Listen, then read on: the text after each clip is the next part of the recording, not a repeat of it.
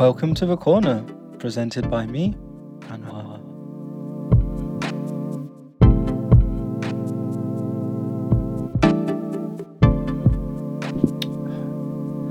Hi everyone, my name is Anwar. Welcome to another episode of The Corner. And today we are joined by a special guest. Um, today on the podcast we have Rhett. Okay, greetings everybody. I'm Rhett. And Rhett is one of my special guests and a friend of mine who is also a vinyl DJ in Guangzhou. So, in today's episode, we're going to talk a little bit about Rhett's experiences with um, music in Guangzhou. So, firstly, Rhett, um, I'd like to ask you how did you get into music? Okay, so I think music it's part of our lives, right? Mm. Because we listen to music like all the time, like from the moment we're born. hmm So uh, I think I start to feel like I, I really get into it. It was like in kind of like during like school time. Mm. Like uh, I, I can I, I remember there are a lot of like billboards songs like those hit songs. Mm. So I every time I, I go back I go back home from school I'll just go through all those billboard charts So, charts yeah. how did you listen to this music? Um, I go to like at that time Weibo is super popular in China. Ah, yeah. So yeah, I go go through it, and there's some accounts will um show all the song lists. As they had the clips of um every songs, and so so I I collect them. I collect those songs and and and try to spot the albums behind them, hmm kind of like this. Do you still listen to the same type of music as you did back then? Um, not that much Mm. because you know those songs are like really really popular at the time, yeah. and I don't know. I I, I keep digging it, so it feels like I don't really um that much into like pop songs now. Mm. So, Yeah. but, but but from time to time I'll go back. I go back and check around. yeah, I think that happens. People um they transition. Well, you, you start with pop and then you you find what you like and you just keep digging essentially and you keep looking for more types of music. Yeah, true indeed. So, what would you say are your favorite genres or types of music at the moment? Um, for me, I think um I'm more into soul music. Hmm. and like funk disco I, I can i can really enjoying them and i'm starting to get to electronic music a lot Hmm. and i don't know i, I actually i listen to a lot of genres Hmm. Yeah. and i think it's a very nice way uh, about music you could always spot something new and and and explore it Yeah, that's true. So you're also a vinyl collector, yeah and you you DJ and share um, various genres of music. How would you say um, the music scene is changing right now in Guangzhou, especially? I think for me, I think um, if we're talking about like vinyl scene, I think it's still growing Hmm. at the moment, and there are a lot of um, stores, um, vinyl stores like um, like like this Joker where we're at right now. Yeah. Yeah, they keep popping up and like uh, people people keep coming to these shops like to get their records to Mm. find new music. I think it's a good scene. It's Yeah. a good sign. Yeah. Okay. I'm quite curious how people um, buy vinyls because before I remember for me sometimes I would just buy music because it had a cool cover.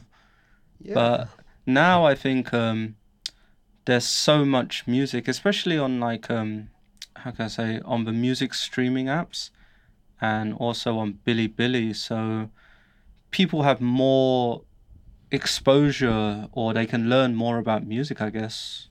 Yeah, I think I think cover cover art is also a really good reason why you're buying vinyls. Hmm. You know, when we go into a lot of like like really special uh, record store with we have no idea what we're looking at and Yeah. there are a lot of r- records just in front of you Hmm. so you so if you found one cover that like you're uh, getting interested in so you could um, try to figure out uh, how the music sounds like Hmm. and it, it's a good way i think Yeah. One thing I like about the music apps is um, the recommendation systems now. Like if you find one song, it might recommend you to another song. Do you use that often? yeah i think i used to hear some um, famous dj had a had a had a saying like um, you must keep digging new albums every day Hmm. and don't stop it. So I think I, I, I did it like when I had Spotify back then and Mhm. and I still keep doing it on Apple Music. There's Ah, a yeah. like uh, what's new now. So Hmm. they will link you to whatever Yeah, I found Apple Music. Um, I, I subscribed to them a while ago. They do have a good um, how can I say, playlist generator. So they do select a lot of good songs. yeah. I don't know what those playlists was made by, but I think it's AI, really? or it could just be a very smart person who knows their music. Also they had a list like um musicians recommend. yeah. Yeah, yeah, and and like um, for example, I, I spot a new list last week. It Hmm. was made by a a, a popular uh, a Chinese singer right now, uh, Lia Ye. Okay. So so, she made a list, and it was all songs like her uh, point of view of uh, Y two K music. Ah. yeah, so so I found songs like these uh, I feel Hmm. more interested in. Are you a fan of Y2K music? Um, I, I'm trying to. oh no, I, I love Y2K music. Yeah. Y2K music when I was, that's when I was like 16 or 17. So. because her Y2K genre is quite wild. No, quite really. wild. It's like from from Chinese to English, from from like like two thousands to to now. Oh wow. Okay, so that's a big selection. Yeah.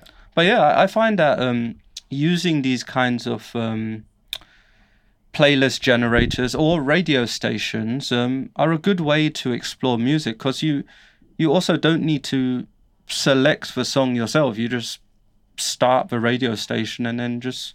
I think um, on some of the apps you can you can like it, so it will recommend more music of that style, and if you dislike it, it will just not yeah, do it. AIs keep getting clever. It does. I, I actually I, I read a story earlier um, that they're starting to make music with AI now.